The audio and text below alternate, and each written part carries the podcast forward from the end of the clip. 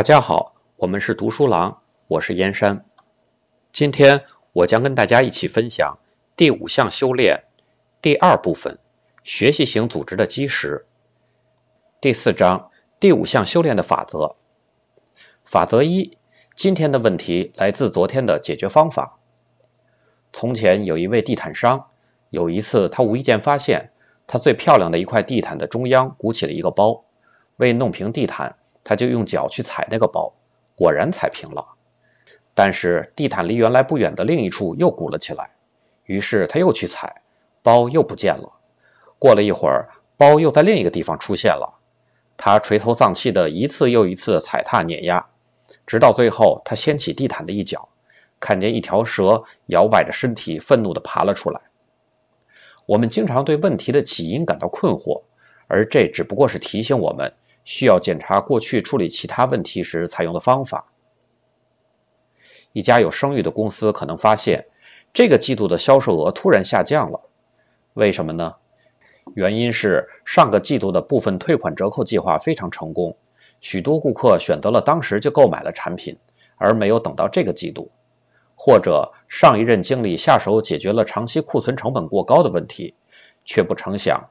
销售部门现在要多花百分之二十的时间来应付顾客对逾期交货的投诉，还要用其他全部时间去设法说服潜在客户，让他们相信想要什么产品颜色都行，只要是经典的黑色调即可。执法的警察也会看到这条法则在他们所辖领域内的表现，在三十大街逮捕毒贩子，只不过是犯罪地点转移到了四十大街。还有更诡异的案例。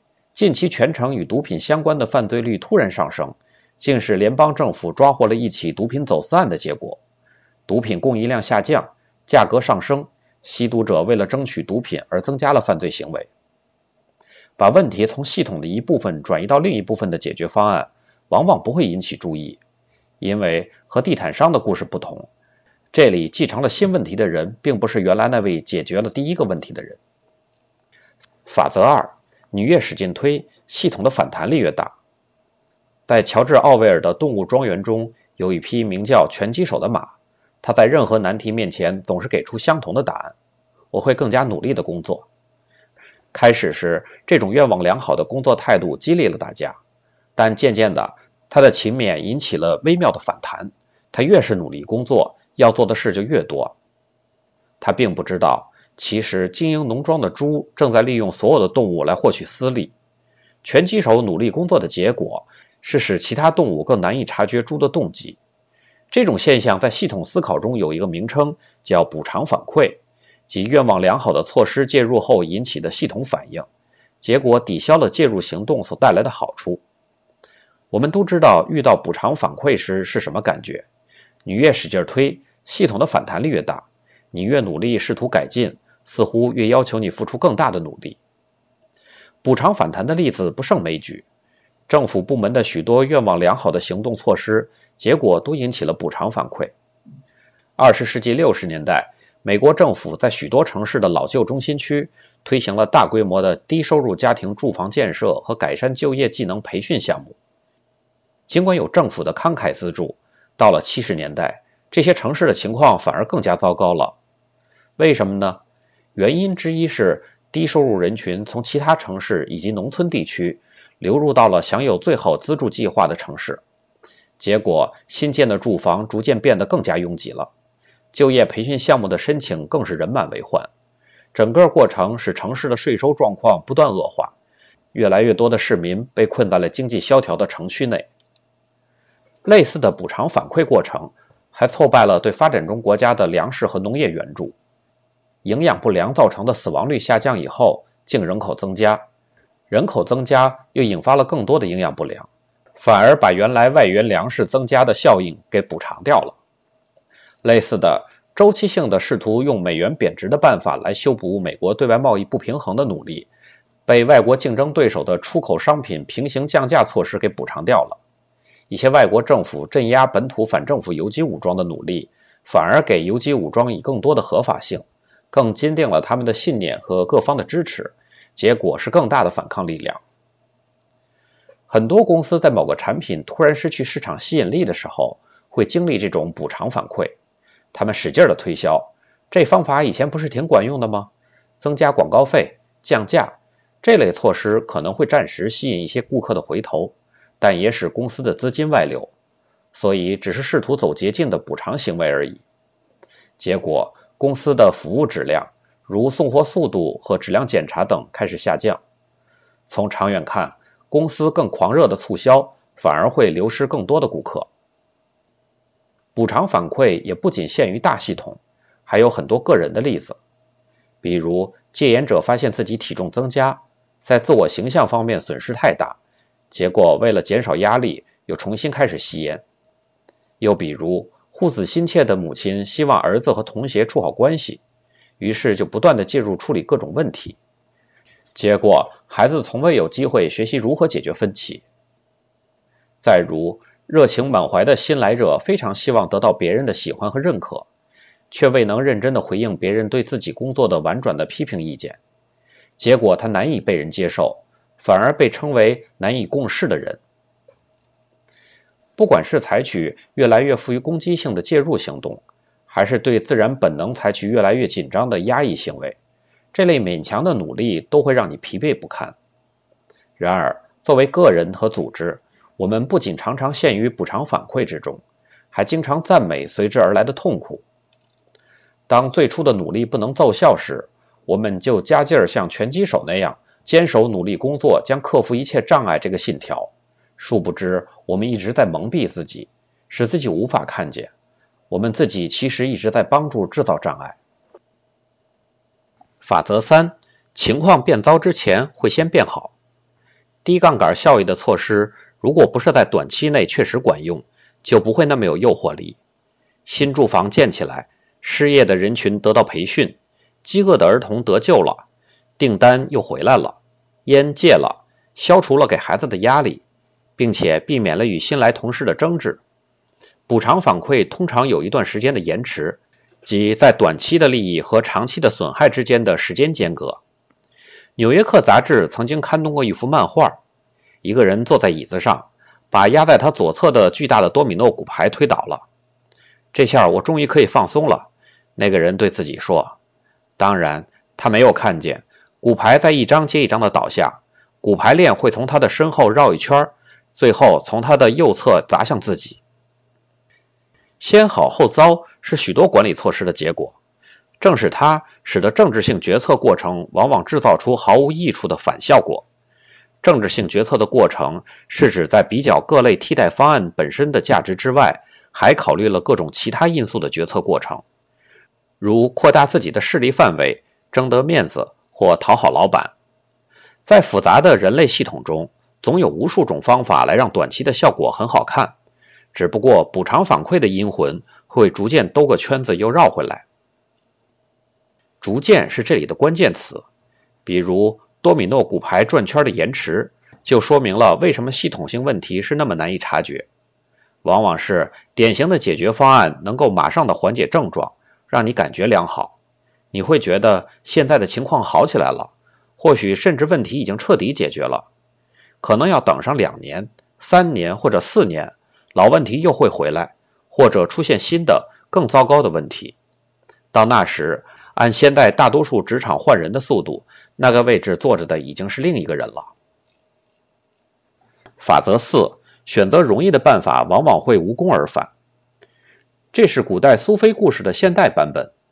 一个过路人看见一个醉鬼趴在路边寻找丢失的房门钥匙，于是就帮他找。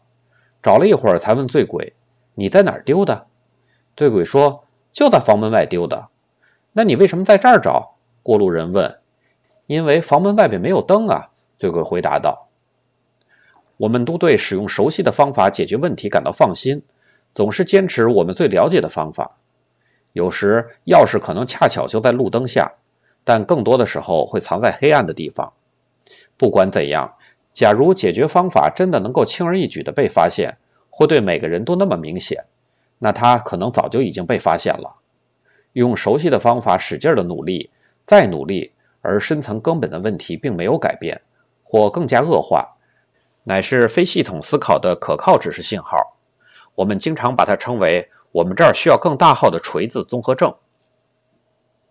法则五：疗法可能比疾病更糟糕。有时候，容易的或者熟悉的方法不仅没有效果，它还会带来上瘾的危险。比如，酗酒可能从简单的交际性喝酒开始，作为消除自尊心缺乏或者工作压力等问题的一个解决办法。渐渐的，这个疗法变得比原来的疾病还要糟糕。它使人感到自尊心比原来更渺小，工作压力也更大了，同时还带来了各种其他的问题。使用非系统性的解决方法会带来长期的、更具潜在危险性的后果，那就是对该方法的需求将会越来越大。这就是为什么欠考虑的政府介入措施不仅是无效的，它还是有毒瘾的，也就是说会引起更大的依赖性，从而削弱当地人民自己解决问题的能力。短期改善引起长期依赖的现象如此普遍。以至于在系统思考中有个专门的名称，叫做转移负担给介入者。介入者可能是给城市粮食救济部门或者社会福利计划提供资助的政府机关。所有这些都在帮助受援系统，只不过是后者比以前更虚弱，需要更多的救济。如自然资源专家兼作家唐纳拉·米道斯所说：“要找出一些转移负担给介入者的例子。”会是一件比较容易而有趣的，而且有时很恐怖的事。但例子绝不会仅限于政府介入者。我们把应用算术知识做简单算术题的负担转移到了对计算器的依赖上。我们拆散了大家庭，把照顾老人的负担转移到了养老院。在城市里，我们把负担从多样性的区域社区转移到了住房项目。冷战把维持和平的责任从谈判专家转移到了军备竞赛。从而强化了军事及相关产业。在工商界，我们把负担转移给了咨询师或者他的帮手，使公司依赖于他们，而不是培养公司内部的经理人去自己解决问题。介入者的影响力会逐渐的得到加强，包括吃进的药物对人体的影响，还包括国防预算对经济、对外援助机构的规模和范畴，以及对各类组织的援助机构的经费的影响。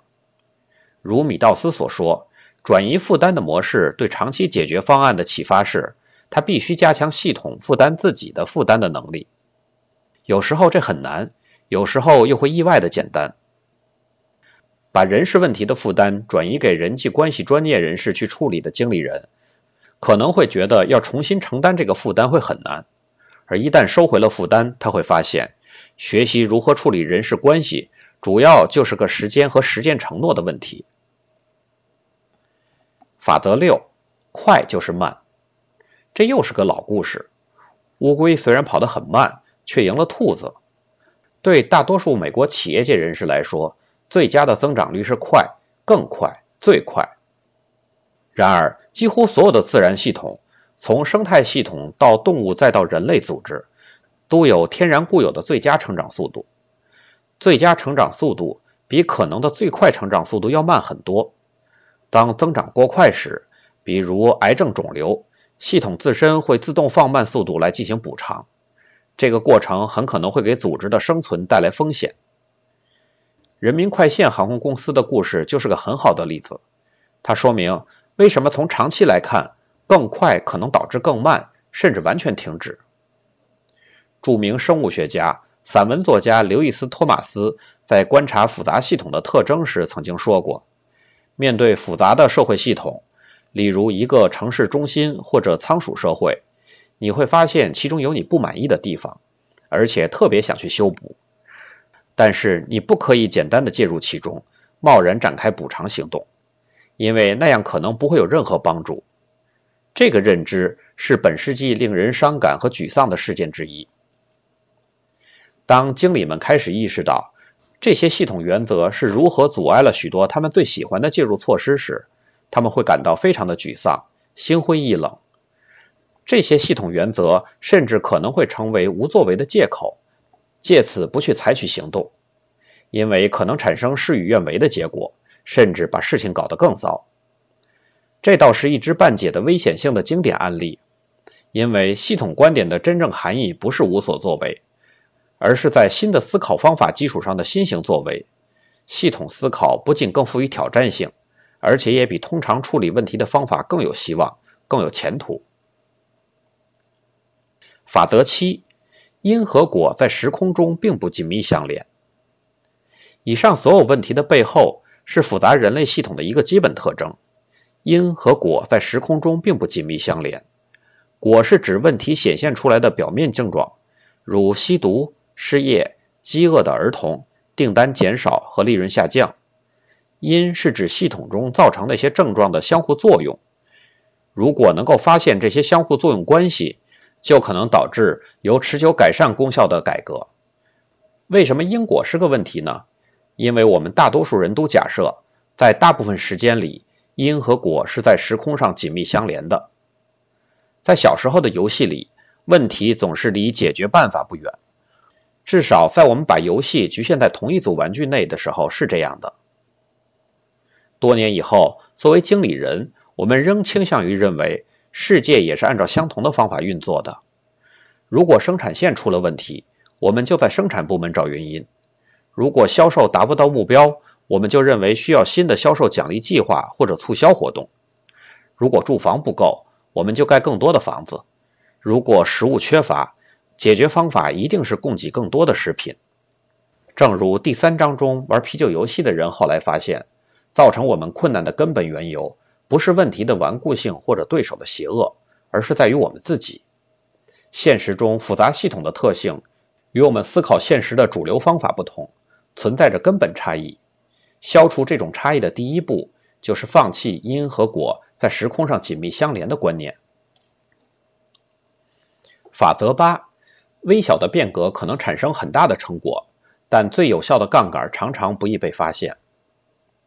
有人把系统思考称为新的沉闷科学，因为它教导人们最明显的解决方法是不管用的，它最多也只能带来短期的改善，长期来看则会把问题搞得更糟糕。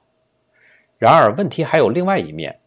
系统思考还指出，微小的、集中的行动，如果选对地方，有时候会带来可观的、可持续的改善。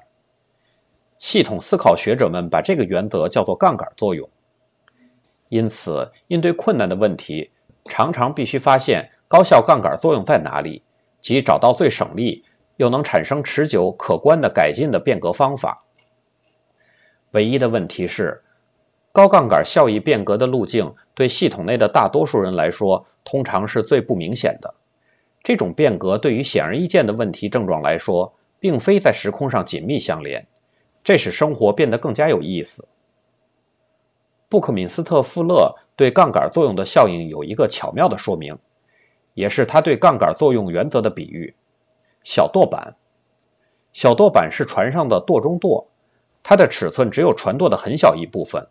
作用是让转舵更加容易，也就是让船转向更容易。